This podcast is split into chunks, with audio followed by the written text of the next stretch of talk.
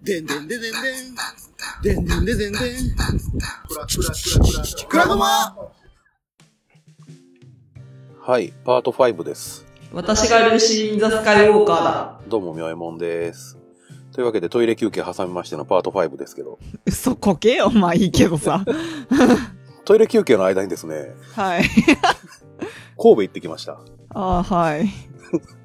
そのネタ、何回こするんいやー、いかん。このままじゃパート4.5になってしまう。え、そう、めっちゃ思った。それを今日我慢しようと思って、どうやって話を最初に転がそうかなって、いろいろ考えあぐねた結果、うん無理っぽいから、まあなりそうだったらもうそれでいいんじゃねえかなって、ちょっと思いつつあるけれども、どうする ?4.5 にする ?5 にする？どうする？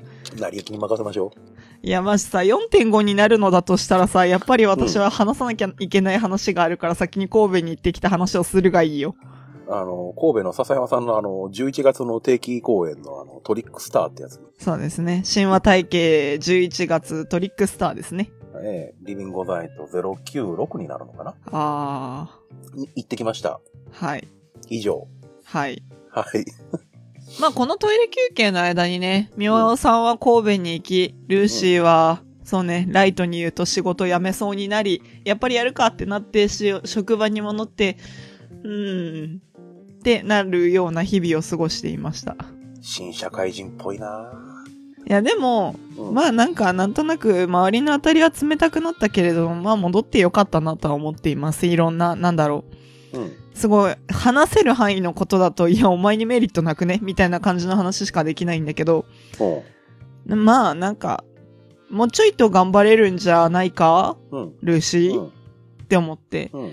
頑張ろうかなと思っているところですね。そんなところにですね、えー11月15日、はい。ね、私が好き、好きな曲ってクラゴマで一回も行ったことないけれども、私が好きな曲がリリースされましてね。そうですね。えっ、と、前回みおさんが2.5ですね。パート2.5の時にあの、脳型に行ったという話をしていたと思うんですけれども、うんその脳型映画祭の、えっ、と、ライ、ライブバーじゃないよね。あそこ、バー？ただのバー？いや、ライブイベントもちょいちょいやってるって話は聞いたんうでー、なるほどね。ライブもできるそのバーみたいな感じでいいんじゃないかな。うん。はい。というところのボタンさんというところで行われ、行われた、え、ブリングミーホーム NIFF エディションから、えっと、ずっと月を見ていたという曲がリリースされまして、私はそれをまあ通勤だったり、まあ退勤の時にですね、泣きながら聴いて帰ってくるというような日々を過ごしております。なぜ泣くかについてはですね、ちょっと話が長くなるので、話すべきか話さないべきかすごく迷うんですけれども、うん。えっ、と、どうして泣くかについてどうしても知りたいという方は、まあ私の11月14、15、あと13、13から15あたりの私のルーシーのツイートを漁っていただければいいんじゃないかなって 思いますので、まあなんでしょうね、日付指定のタグを駆使して私のツイートを探してみてください。さあ、さあ、あの、何週間前のツイートになるのかわかりませんけど、今これ聞いてる本当だよ方 真面目、真面目にそうだよ、これは。まだパート1の編集も手つけてないですからね。マジか、お前。始めたら一気にやるやろうと思って。ああね。うん。なるほどね。まあ、お任せしますよ。お任せできると思う時までは。編集って始めてしまえば楽しくなって、あの、時間忘れてやるんですけど、始めるまでの腰の重さが半端ないですね。いや、だからね、半分仕事だと思ってやるべきだと私は思ってしまうんですよね。楽しいんですけどね。はいはい。うん。試行錯誤もしてますしね。ここどうやってやろう、こうやってやろうか、ああやってやろうか、つって。そうだな、くしゃみにリバーブかけそうになるしな。うん。今回何にリバーブかけます？えー、知らん。私がルーシー・イン・ザ・スカイ・ウォーカーだにリバーブでもかければいいんじゃない？了解です。本当にやるかどうか任せるけど。全体を通してルーシーにだけゆるいリバーブをかけっぱなしにするっていう遊びもできますから、ね、本当にやるの？やりませんよ。はい。で、うーん、まあずっと月を見ていたに関してはね、話し出すと多分私多分この収録で泣いてしまうのでね、うん。やめよう。気が向いたらスクリーンの最後にでもやろう。全然関係ねえけど。そうです。スクリーンの話の途中ですよ、まだ。そうなんですね。あ、よかった。4.5は回避できそうです。パート5でお送りします。はい。というところでですね、えっ、と、曲としては、あ、その前に一つあの、お知らせしとかないかんことがあるんですけど、はい。あの、このトイレ休憩の間にですね、あの、スクリーンのあの CD そのものをね、僕家に忘れてきまして、お前、今あの iPhone には、iPhone に入ってるあの、その曲のリストみたいな、はい。を見ながら曲名だけしか今見れない状態にはい。なってますんで、お前、ポンのコツか？間違いないっすね。そうだな。33年そうやって生きてきてますよ。ああ、なるほどな。うん。高性能発揮したことないですからね。ま、まあまあまあまあ、な、なんやかんやね、あの、おそこみたいなところを頑張ってたりするから、頑張る、うんなんかそこみたいなとこでスペック高いからね。まああの、そうかな。釣り合いは取れているんじゃないかなというのがルーシンの個人的な見解ですね。心当たりはないですけど、まあいいや。うん、まあ具体的に何かって言われると、うーん、ってなるので、まあ本編に行きましょう。はい。というわけで、はいえっ、と、どこやったっけ、えっ、とですね。パート4で、はいえー、パート1つを使ったにもかかわらず2曲しか進まないという低たらくすぎんだろ、おい。おかしい快だろ。挙と言いましょう。快挙と。快挙を達成して、はいはいえー10曲目のサプリが終わったところですね。そうですね。はい。というわけで11曲目です。はい。はい。うまくできない。わーい。ごめん、ちょっとノリがよくわうからなかったまくできない。はい。うまくできないです。うまくできないの英題なんですけれども、うん。can not って言うんですよね。わかりやすいな。はい。できない。僕、そのあの、英題の確認も今手元に CD がないからできなくなってる。まあ、英題で特筆すべきは大体こんなもんだと思いますよ。あ、あともう一個だけあった。でも後で言おう。えっ、と、はい。まあ、can not っていう英題を見たときに、ほうって思うのがですね、えっ、と、ならないという曲がありまして、はい。ありますね。そっちは not なんですよね。ほで、まあですね、えっ、と、なんだろうな、すごい文法的な、英文法的なことを話すとですね、英文法と日本の教育を掛け合わせたような話をしますとですね、う。うん。まあなんか、あの、助動詞を習う、まあ大体さ、あの、イエス、ノーとかを習った後にさ、えー、I, I am とか You are とかいろいろ習った後にさ、うん。中学校に2年生までいかないな。えっ、と、中学校1年生の夏以降ぐらいにさ、助動詞をやっと習い始めるはずなんですよ、多分。うん。多分。で、多くの日本人が一番最初に習う助動詞ってやつが多分 can のはずなんですね。ほう。いや、まああ全然この話、あのうん。先言うときますけど、僕、英語の成績壊滅的やったんで、助動詞とかその辺の言葉でピンとくるものすらない状態ですから。あ、マジで？あ、そうなんだ。えーうんまあ大体、えっ、と、そういうはずなんですよね。教科書の作りを見ると。なんとなく B 動詞とかいう言葉を覚えてる。あなるほどな。もう1年生の一番最初だと思う。それ教科書によるんだけどさ。B 動詞から始まらない教科書というものもこの世には存在するからね。まあこれは地域差があるんで、えーそうなんだって思ってくれれば全然いいです。ちなみに、高校1年の時の英語の授業は最初アルファベットの書き取りから始まりました。どんな底辺高校だ？えっ、と、それでね。すごい、すごいことを言ってそのまま流そうとしたけれども、やべえな、その学校な。でも間違いないですよ。だ偏差値36とか7とかの工業高校ですからね。ま、ま、マジ？ま、ま、ま、マジ？何もしなくても成績いい方に折れるっていう素晴らしい学校でしたけどね。ルーシーはね、多分その2倍くらいの偏差値の高校に通っていたよ。いやでも高校の偏差値とか、あんまりなんだろうな、うん。当てになるもんではないというか、やっぱりなんか基準っていうのは大学入試に置かれることの方が多いので、あのね、まあ工業高校やったんで専門教科とか結構あるんですよね。で、ある時のテストで、教科書を持ち込んでいいっていうよくわからないテストがあったんですよ。はあ、あそれこそあの、中間試験とか期末試験とか、そういうちゃんとしたテストで。でしょうね。で、赤点ラインが40点やったんですけど、ちょっと高い。はい。それを超えたのが30人おるクラスのうち2人だけっていう、そんな学校やったの。うーん。あ、僕超えましたよ、赤点ラインは。あ、はい。クラスで2位でしたよ。あ、はい。42点でしたよ。はあ。ちなみに1位何点取ってんの？そのテえスト。ー、何点やったかな ?50 何点やったんやないかなあいつ 何なんだよ、そのテストは。な何やったっけな？電気応用とかそんな授業やった気がする。うん。うまくできないの話ができないね。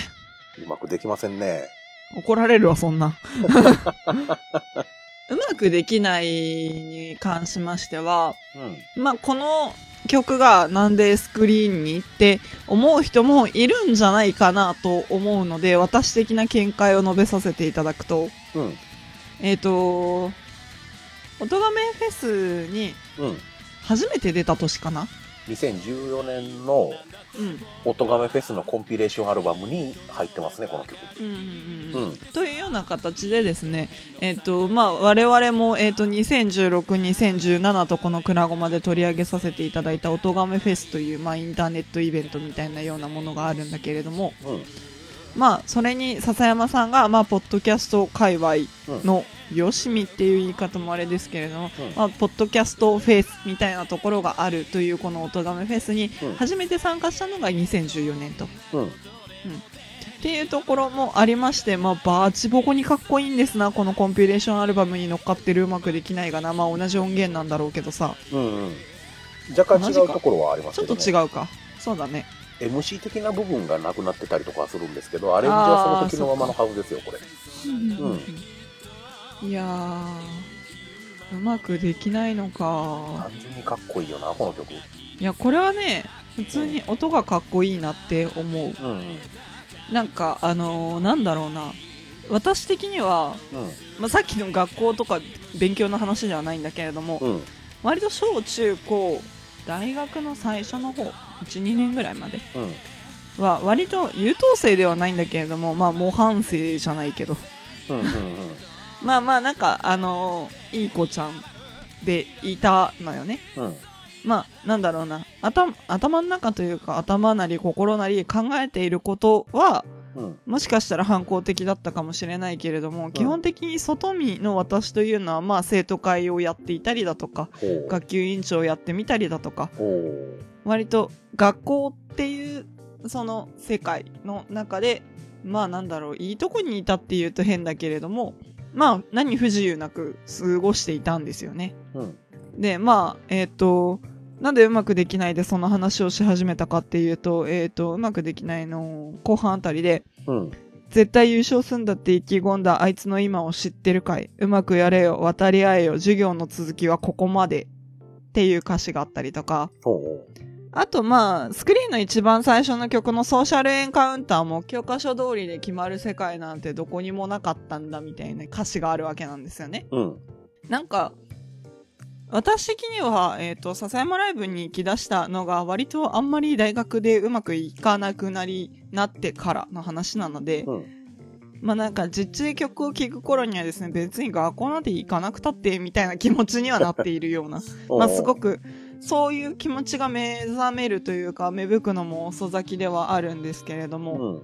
なんか割と多分、すごいこれは例え話なんですけれども、例えば笹山さんが私と同じような年で、うん。私の同じ学校にいるんだとしたら絶対に仲良くならないような人種なんですよね、多分。私よりも年上で私よりもいろんなことを見てきていてかなおかつ素敵な歌を歌っているというのだから多分ファンになっているだけであって、多分同世代がこういう歌をそれこそじゃあ高校で歌っていた高校の軽音楽部とかで歌っていたんだったらうんああああまあへえみたいな。うん。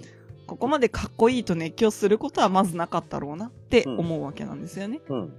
まあでも、とは言っても、その小中高と、まあまあトントントンと、まあいろいろぶつかる壁はあったにせよ、うん。ルーシーだったら、まあほっといても大丈夫かなとか、そんなに目かけておかなくても大丈夫かなとか、うん思ってもらえていたというのか、思われていたと言うべきなのかはわからないけれども、うんえっ、と、そういうような存在であった自分にしたって、まあそんなに、そうだとは言ってもそんなにうまくいってきたかっていうとそうではなくて、うん。まあ教科書通りに生きれたらそりゃ良かったんだけれども、そうでもねえなうん。ってのは、まあソーシャルエンカウンターもそうなんだけれども、うまくできないを見たところで、うん。うん、日本の学校教育とは、みたいなことを考えることはありますよね。ほう。まあそれがなんでかっていうと、まあ一番最初の方の二等辺の三角形ばっか並べられた個性の塊という歌詞にも言うように、確立されたものっていうのを日本の教育って作りたがるんですよ。うん。うんだけど、そんなに当てはまるほど都合良くないじゃないですか。まあね。はい。だって、あれじゃん私はゆとり世代だから、みおさんの時といろいろなカリキュラムは違うにしても、基本的に、うん。まあ、うん何同じ、まあ、日本の現代教育というものを受けた私とみおさんにしたってさ、偏差値30の高校に行ったり、偏差値60ちょっとの高校に行ってみたりとかさ、差は生まれるわけですよ。死者誤入したら40です。ああ、なるほどな。えー死者誤入したら70です。えっ、と、すっげえな、それ。まあまあまあ、秋田にせよ、高知にせよみたいなところはあるんだけど、まあ一応秋田のトップ校に通っていた行事というものはあるのでね。こんだけ偏差値違うのに、あの、クイズゲームアプリで早押しクイズをやると意外と張り合うっていうのはならない。その話後でにしよう。はいはい。今スクリーンの話しよう。はい。まあスクリーンの話っていうのもちょっと変なんだけれども、でもまあ、なんだろうな。同じ箱にいたはずなのに考えることが違うのだとしたならば、確率的に同じような考えの人間たちを作ることもまた無理で。うん。っていうことをよく考えるから、このうまくできないというのは、その、うん。じゃあ私の例だとしたら、ならば教育の話だけれども、うん。ここにいる、ここの目線というか、これを歌っている人の目線、まあ笹山さんと言うべきなのかわからないけれども、うん。笹山さんが想定した人なのか、うん。笹山さん自身なのか、うん。それともこの世の中を見て作った曲なのかっていうのはわからないけれども、うん。このうまくできないと叫んでいる人間はうんどういう人間なんだろうなって私は思うわけ。うん。うまく人の形を揃えられないと思う統率側の人間なのか、うん。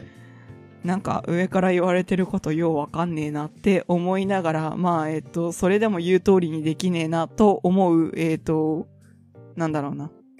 統率されている側の人間なのか。うん。みたいなことを考えてしまうなっていうのがうまくできないに関する所感ですかね。おー。う んマジ照れるからやめてくんねえかな。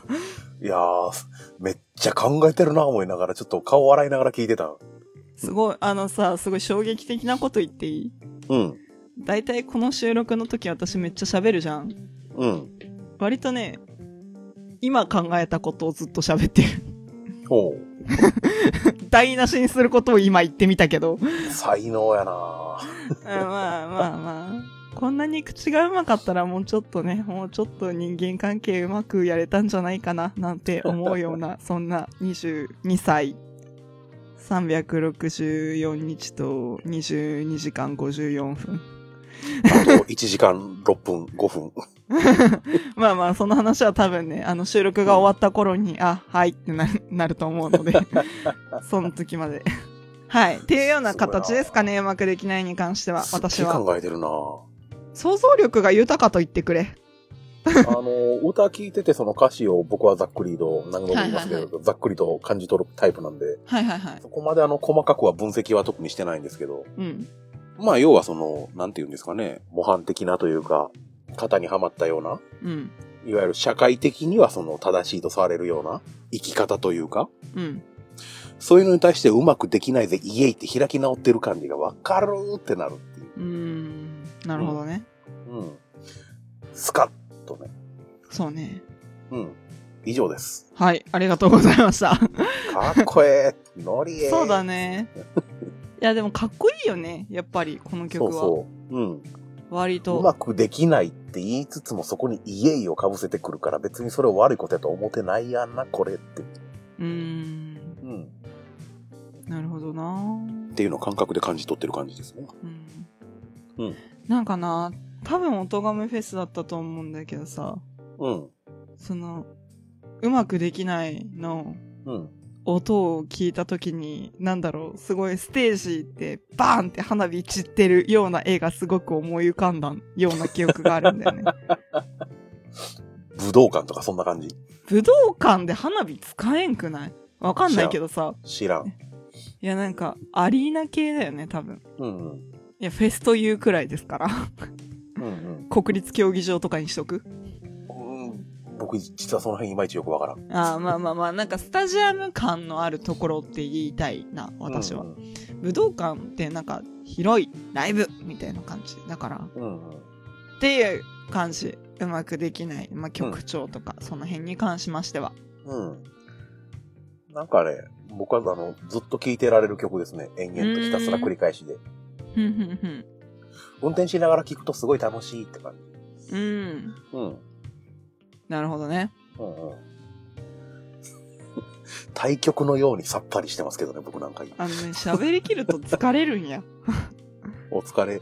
社会性の仮面をかぶって生きているとね、休みの日ぐらい外したくなるわけですよ。うん。わかる。まあ普段から被りきってるかって言われたらそうとも言い切れんところあるけど。まあ、それはめっちゃわかる。うんあの、なんだろうね。あの、オペラ座の怪人的な仮面かな。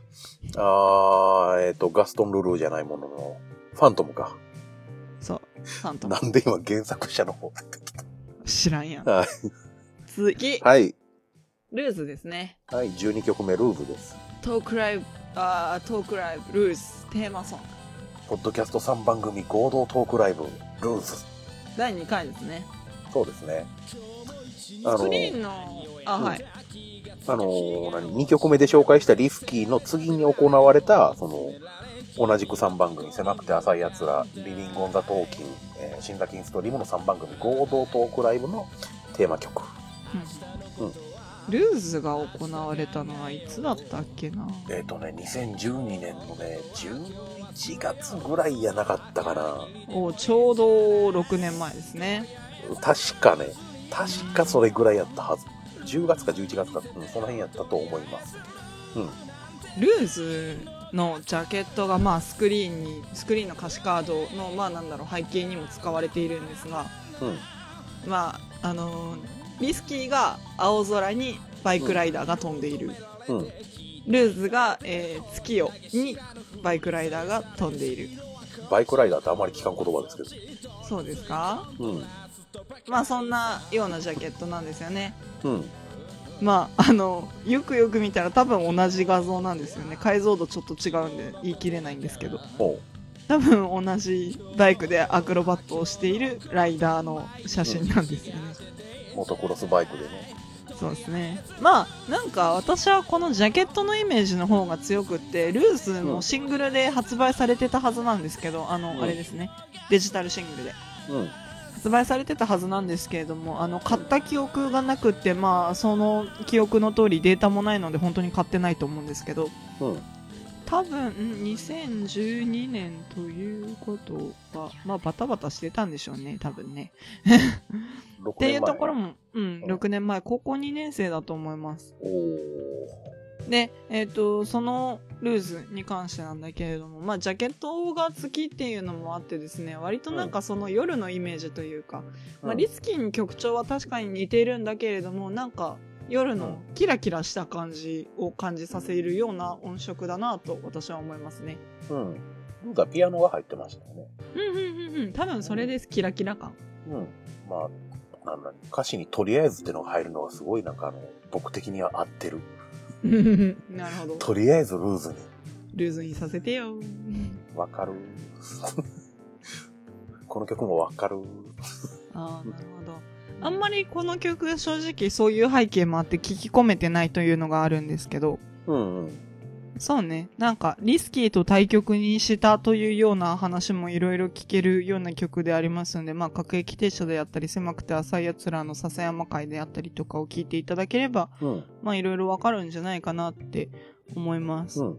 やっぱりね、小林智恵さんっていう人が、えっと、ルーズに声を入れていて、で、多分取り上げなかった気がするんで、ついでに言っておくと、リスキーの方では桑田由紀子さんという声優さん。めっちゃ喋った気がします。はい、えっ、と、うんそうだね。うん。もう覚えてないよ。いつだよ、収録したのフランシスカキングっ。て名前をすごい出した気がします。あー 今日一でかい波形出た。3週間以上前の話かな。はい。なんで、まあ、えっ、と、小林智恵さんも多分、多分、バーミリオンに出てた気がするんだけど、気のせいなのかしら。うんそうやったと思う。はバーミリオい。ン自体が結構前なんでね、僕もだいぶ記憶が。飛んでってますけどね。そうですね。また聞き返そうかな。いやー、というところで、その小林智恵さんの、まあ、何、うんセリフうんが、呪いの言葉に縛られるな、解き放て、自分をっていうね。うん。ルーズ、まあ、だらしないっていう意味があったりもすると思うんだけれども、うん。まあ、そのルーズの言葉からしてそんなにガチガチに縛られたようなイメージというのもないかなと思うんだけれども、うんまあよくよく考えてみるとその縛られた人に語りかけている。とりあえずじゃあ緩く行こうよ。ルーズに行こうよと語りかけているのだとしたならば言葉は強いけれども、うん。この曲の、えっ、と、笹山さんが歌っている言葉自体は、なんだろう、誘うような感じうん。ではあるんだけれども、この小林さんの声と、その言っているセリフっていうのはうん、かなり強いというか、うん。この曲を締めている、うん引き締めている効果があるなっていうのがちょっと思いますかね。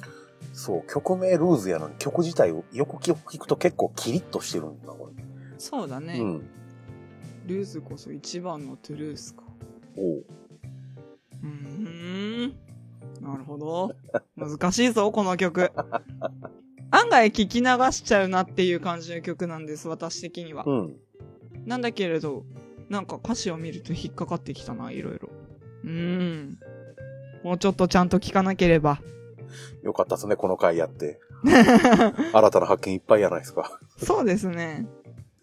私はこんな感じ。ルーズにも行けてないしね、トークライブは。僕もルーズのトークライブには行けてないんですよ。初めて16ビット行った直後のトークライブやったんですよね。で、初めて16ビット行って、僕その次にビット行ったの何気に半年後なんですよ。はいはい。だからその当時はまだそんなにその焦ってなかったっていうのがあるのか、単純に曜日とか日程が合わなかったのかはわからないんですけど、はいはい。うん。今通ってるのは何かの焦りなわからん。なんか、だんだんおかしくなってきてるよね。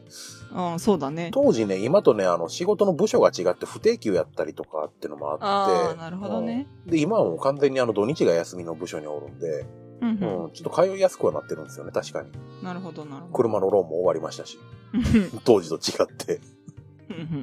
うん。それは切実な話ですね。もう、通い始めて2年後ぐらいにあの、車のローンが終わって、そこでなんかあの、解き放たれた感が、ああ、呪いの契約に縛られていたのね。もうなんか今解き放つって普通に言いかけて、ちょっと思い出して笑いそうになって止まったんですけど。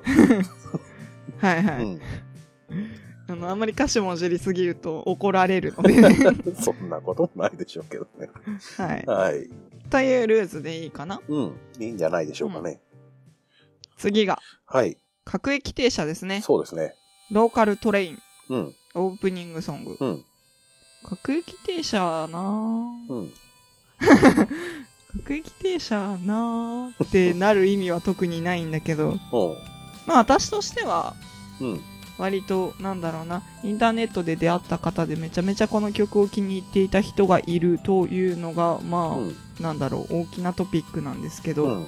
まあ、各駅停車と、えっ、と、同じ名前のポッドキャスト、笹山さんと沢田信也さんがやっている、うん。ポッドキャストのオープニングテーマでもあると。うん。で、まあ、この曲に関する思い出っていうのも、まあ、たしたくさんあるんですけれども、うん。まあ、やっぱり何を置いても一番はあれですね、高知の沢新の初めてのライブですね。あはい。あ、もう1年以上経ちましたけどね。深夜ワンヘッドツーハンズですか？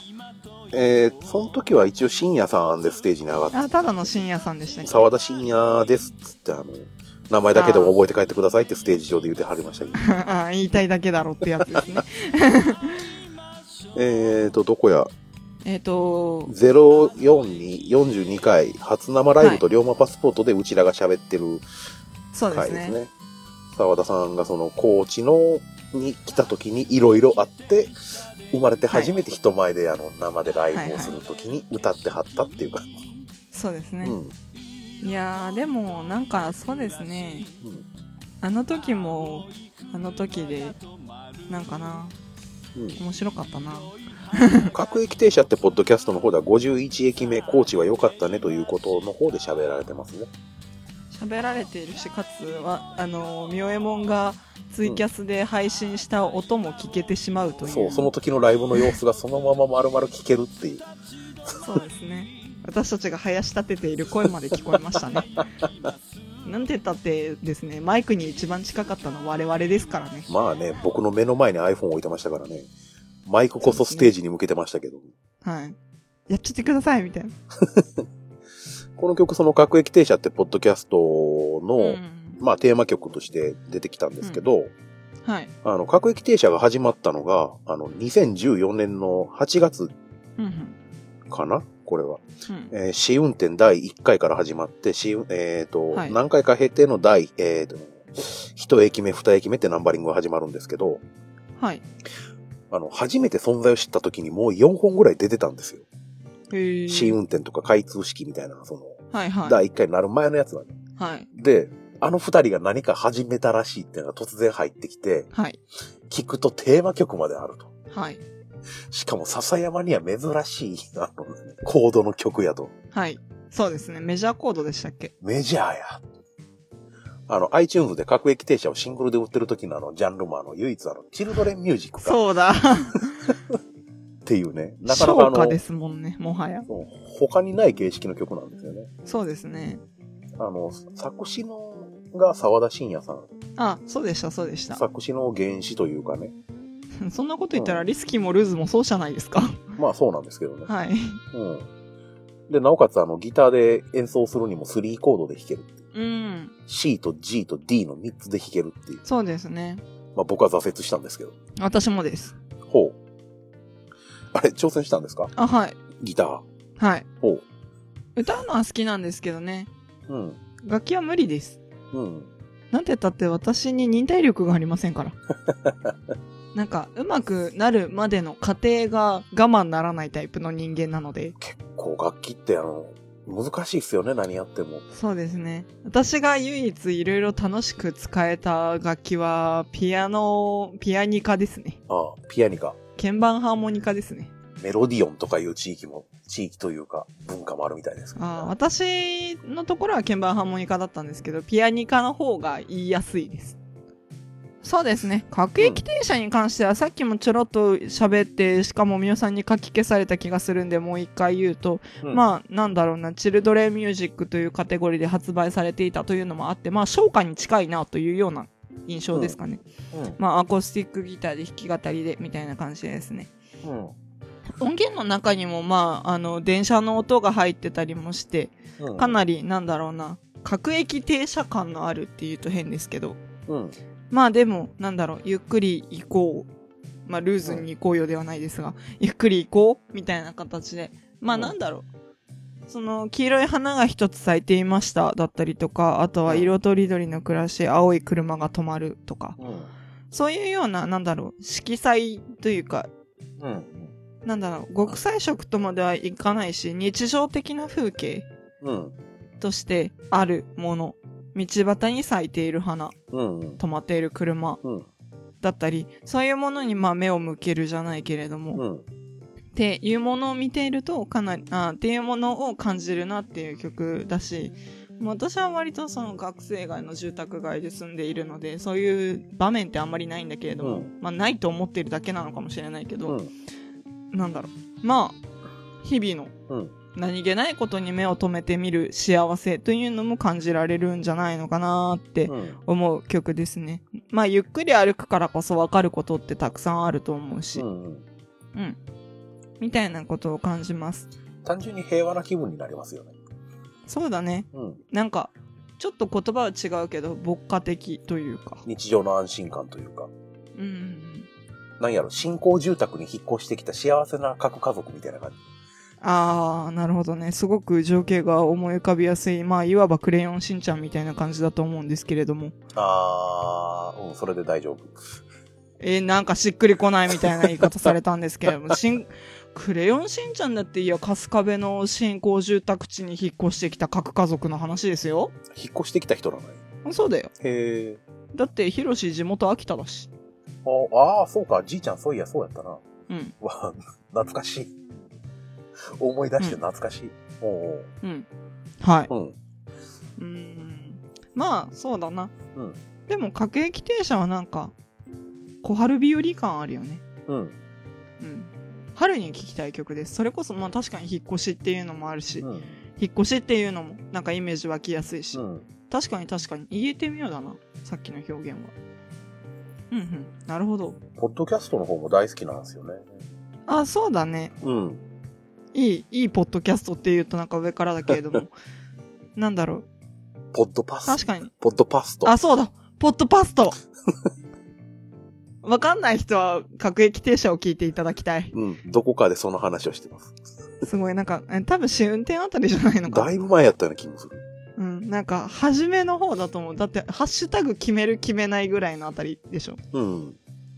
ちなみに僕が大好きな回はね、27駅目のね、はいあ。の、ライブをするということっていう回なんです。それは、ど、どんなんでしたっけ？あのー、2015年の大晦日に配信された回なんですけど、あ、はいはい。あの、高知で沢田さんがライブをする、あ、ちなみに、ポッドキャストの方では、あの、沢田沢田さんっていう名前なんあ、ですけど、そうだそうだ、沢田沢田さんだ。は沢田さんがその高知でライブをするだいぶ前の話なんですけど、いはい。あの、沢田さんがそのライブをするという回、あのね、これはね、本当にね、聞いてもらって笑ってもらうのが一番いいと思うんですけどね。はいはい。うん。27駅目のライブをするということ。はいはいはい。うん。まあ、あの、思い出すたびにね、あの、聞きたくなってね、聞いてはゲラゲラ笑ってます。なるほどね。うん。っていうのと、はい。えっ、ー、とね、あの、何やったっけな、タイトル、タイトルがね、好きな回があったんやけど、はい。えー、あ、ビロビロはセンスないということっていうやつと、はい。あの校長先生はアンチモンブだということっていう。あーこれ、各駅停車割と見るとタイトル面白いな。うん。アンチモンブやばい。う ん疲れた。えっ、ー、とですね、私がちなみに好きな各駅停車のエピソードはですね、うん。うー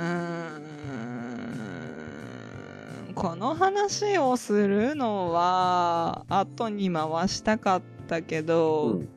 タイトルだけ言っときます。で、うんまた後で喋れたら喋ります。うん。私が好きな回はですね、うんえっ、と、2016年12月3日配信の43駅目、そのすべての延長線上ということという回ですね。何か察する方は、まあ、合っていると思います。後で答え合わせをしてみてください。はい。ぐらいですかね。それを今見た瞬間目に入ってきたあの、はい。45駅目、管を入れたということっていうのが、じわじもうねわき、ます。次が最悪。もう次が最悪。ちなみにその、そのすべての延長線上ということと、管を入れたということの間に、精神的マイノリティの絆ドライブということっていう回があるんですよ。うんそれな。うんぐちゃぐちゃや、いろいろ喋ってることが。終わらんし、収集がつかん。はい、そうですね。まあまあ、ポッドキャストアルバムであるということが、まあよくわかうるん曲というか、そう。ぜひともあの、ポッドキャスト各駅停車と合わせてね。はい、お楽しみいただければと思います。うんはいあ、ちなみに、まあ今、今更というか、まああの、笹山さんのサイトでも見れるんですけれども、うん。沢田沢田さんがと言うべきなのか、沢田信也さんがと言うべきなのか、もうなんかど、どこにどの名前使ってるのかもよくわからないので、うん。えー沢田さんがって言うんですけれども、まあ、沢田さんが笹山さんのジャケットを手掛けたことがある曲というのもたくさんありまして、うん。えっ、と、まあ、先ほど話したリスキールーズであったり、今回の各駅停車、まあ、シングルカットの時ですね。うん。であったり、あとはウグイス城とかもそうかな。うん確かそうやったと思います。うん。だったと思います。うん。あとそんなもんだったと思うんですけれども。っていうあたりのジャケットも沢田さんが手掛けております。まあ、えっ、と、画像は、えっ、と、笹山さんのウェブサイトの、えっ、と、ディスコグラフィーのところで、エンドオブセールスのところにいっぱい並んでると思うので、あ、こんな感じねって見ていただくのもまた一興かなと思います。リスキー、ルーズ、ウグイス城えーリスキールーズ、ウグイス城、各駅停車。。ブレイブストーリー。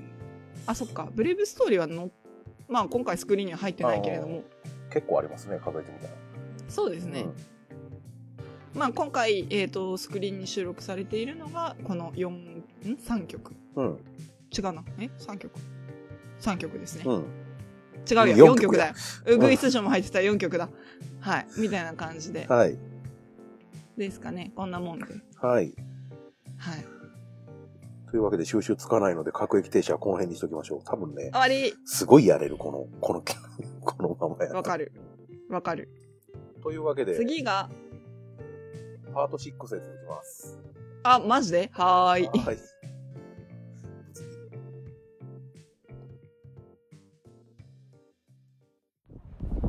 うー縛れるぜクラゴマ